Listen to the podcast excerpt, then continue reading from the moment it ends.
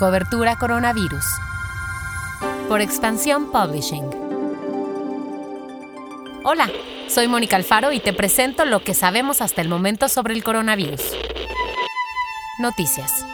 El presidente se hace pruebas los martes. Durante su conferencia matutina de el lunes, el presidente López Obrador dijo que se hace pruebas de COVID periódicamente cada semana y que éstas se las realizan generalmente los martes. Hasta el momento, de acuerdo con el presidente, ya lleva entre 6 y 8 pruebas. Antes de ser cuestionado por el tema, solo se sabía que se había hecho pruebas antes de reunirse con el presidente Trump en junio pasado. López Obrador también dijo que sigue las recomendaciones de sana distancia durante sus reuniones con los secretarios o con el gabinete de seguridad. Hasta anoche, el número de víctimas fallecidas por COVID en México sumaban 86.388. En cuanto a los contagios detectados, de acuerdo con la información oficial, ya son 854.926 durante toda la pandemia.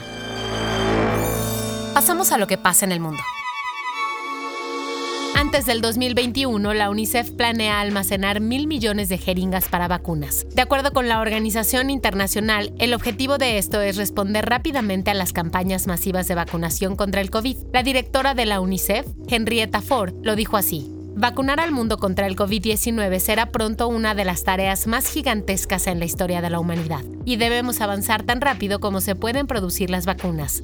De acuerdo con un grupo de científicos japoneses, el nuevo coronavirus permanece activo en la piel humana durante nueve horas. Esto es cinco veces más que el virus de la gripe. La aportación de este estudio japonés publicado en la revista Clinical Infectious Diseases demuestra que lavarse las manos con frecuencia sí es una medida efectiva para evitar el COVID. En Bélgica, las cafeterías y los restaurantes cerraron debido a las nuevas restricciones que durarán al menos un mes. El gobierno tomó esta y otras medidas ante las alertas rojas que mostraban el repunte de contagios dentro del país y la situación de rebrote en varios países europeos.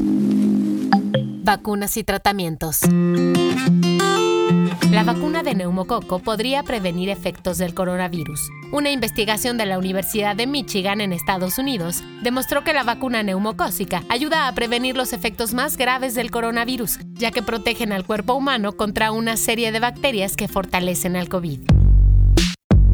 El guion de este podcast fue escrito por Giovanni Mac con información de Lidia Arista, las agencias AFP, Reuters y EFE. Deseo que tengas un gran martes. Te espero nuevamente mañana.